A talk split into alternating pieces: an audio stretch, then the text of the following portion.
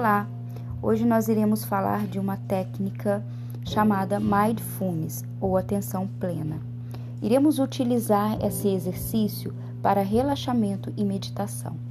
Atenção plena é um processo não julgador de voltar a nossa atenção para o momento presente, para aquilo que está acontecendo dentro de nós e ao nosso redor.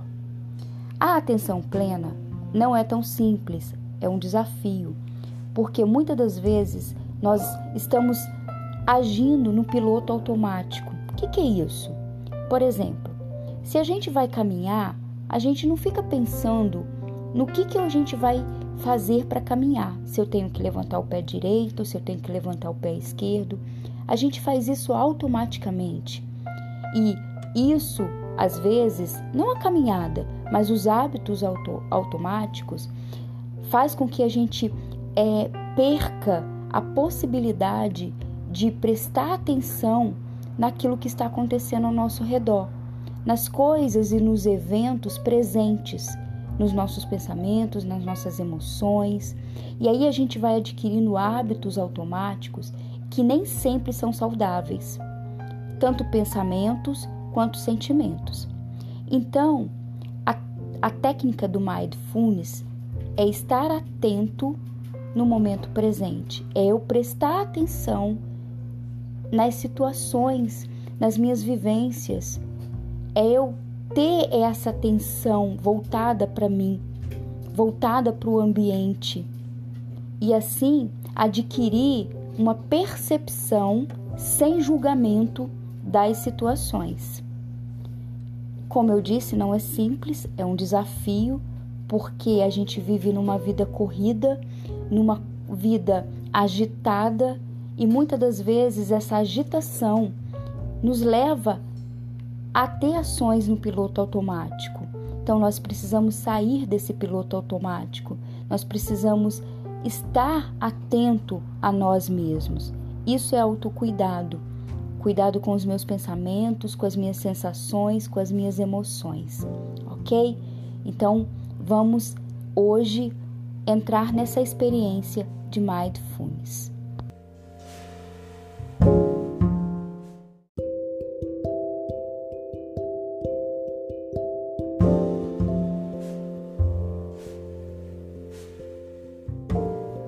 Olá! Hoje nós iremos falar sobre autocompaixão. Do que, que eu preciso? O que, que é autocompaixão?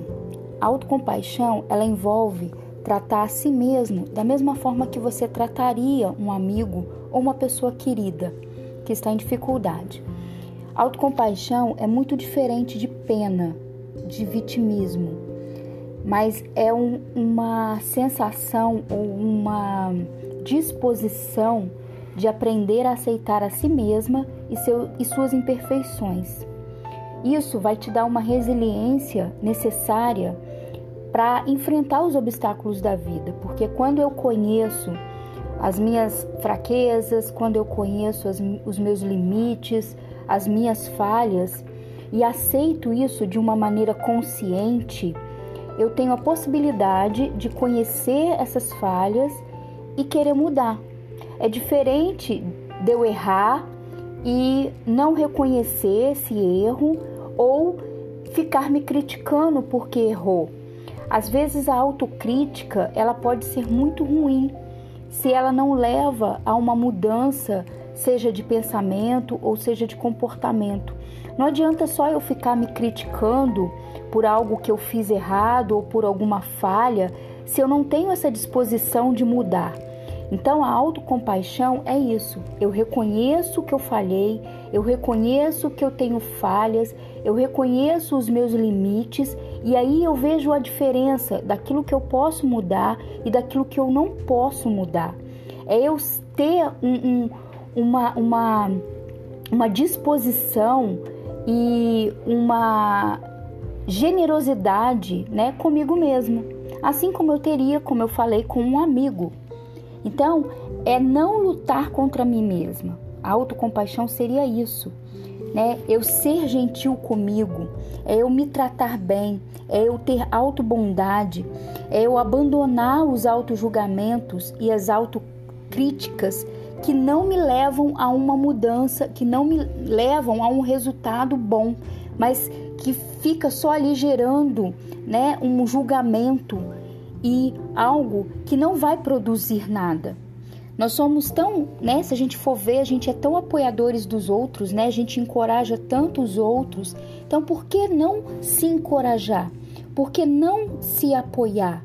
Por que não entender que eu posso errar, que eu posso falhar e lidar com essas falhas de uma maneira generosa, de uma maneira é, complacente? Como eu disse, não é ter pena e não é ser vítima dos acontecimentos. E nem ser arrogante, né, ao ponto de reconhecer é, que errou e não querer mudar. Mas eu digo aqui errar no sentido também não só comportamental, porque a autocompaixão ela vai muito é contra o perfeccionismo, porque às vezes a gente quer ser perfeito em tudo, a gente quer fazer as coisas de um modo perfeito. E o perfeccionismo ou a perfeição, ela não existe. Por que, que ela não existe? Porque é muito individual, é muito subjetivo. Porque aquilo que eu considero perfeito talvez não seja perfeito para você. E talvez a gente, na busca dessa perfeição, desse perfeccionismo, a gente fica o tempo todo se julgando, a gente fica o tempo todo se criticando. Ah, porque eu não tenho um cabelo perfeito, porque eu não tenho um corpo perfeito, porque eu não tenho a casa perfeita, porque é, eu não tenho um emprego perfeito, porque eu não tenho a profissão perfeita. Então é a gente analisar isso. Que perfeito é esse que tanto eu quero? Que perfeito é esse que tanto eu busco? Isso existe? Ou é somente é algo muito ilusório, muito fantasioso, que às vezes a gente pega como referência, né? É algo que é fantasioso demais. Ou uma novela, ou alguém que a gente viu na internet, ou alguém que a gente viu na revista. A gente tem que entender que essas pessoas que talvez a gente ver na internet, que a gente vê no Instagram, aquilo que essas pessoas mostram ali é só um recorte, né? É só um instante. Será que a vida dessa pessoa é 24 horas daquele jeito que ela está mostrando ser? Porque às vezes a gente mostra aquilo que a gente quer mostrar, né? Apenas aquele instante ali, aquele momento. Então que a gente possa entender isso, que a autocompaixão é eu entender os meus limites, é entender que eu vou falhar, que eu vou errar e que isso não é talvez tão ruim assim, porque a gente pode aprender com os erros, a gente pode ver o que a gente deve mudar e o que a gente não dá para mudar. Tem coisas que, né, está na vida da gente, tem coisas que é da gente que não tem como mudar. É nosso, é o nosso jeito de ser. Então que a gente possa entender isso, né? Ter autocompaixão, ser bondosa, ser bondoso conosco mesmo e entender a diferença, né? Eu não sou vítima, né? Não buscar ter pena de si, mas sim uma atitude de bondade consigo mesmo, de entender as suas falhas, de entender que nós não somos perfeitas, ok? Tenha um bom dia e um abraço.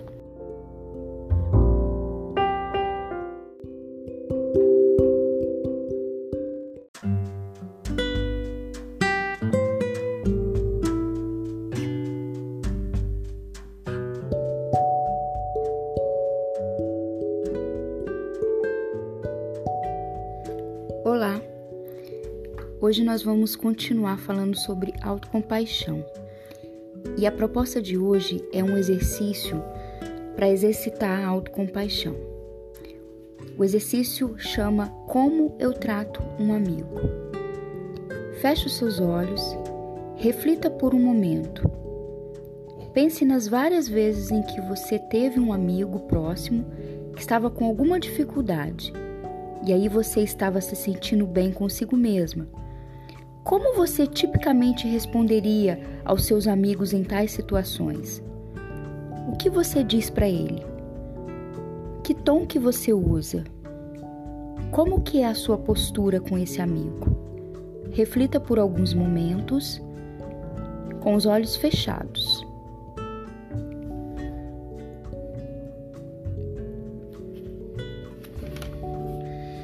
Você agora irá refletir ou até escrever o que você descobriu. Continuando o nosso exercício, agora você vai fechar os olhos novamente e vai refletir. Pense nas várias vezes em que você estava tendo algum tipo de dificuldade. Como que você responde a si mesmo? O que você diz para você? O que você pensa? Como é a sua postura? Escreva o que você descobriu.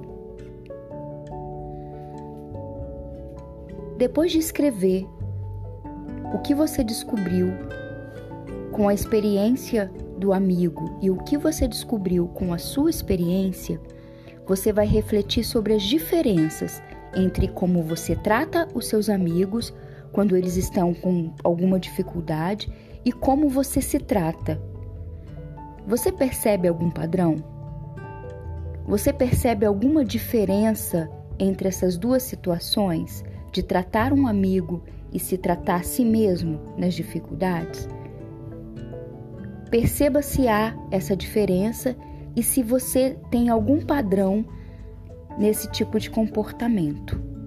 É bom escrever, porque como eu disse, a escrita ela é terapêutica e faz a gente refletir os nossos pensamentos, os nossos comportamentos. Boa experiência para vocês!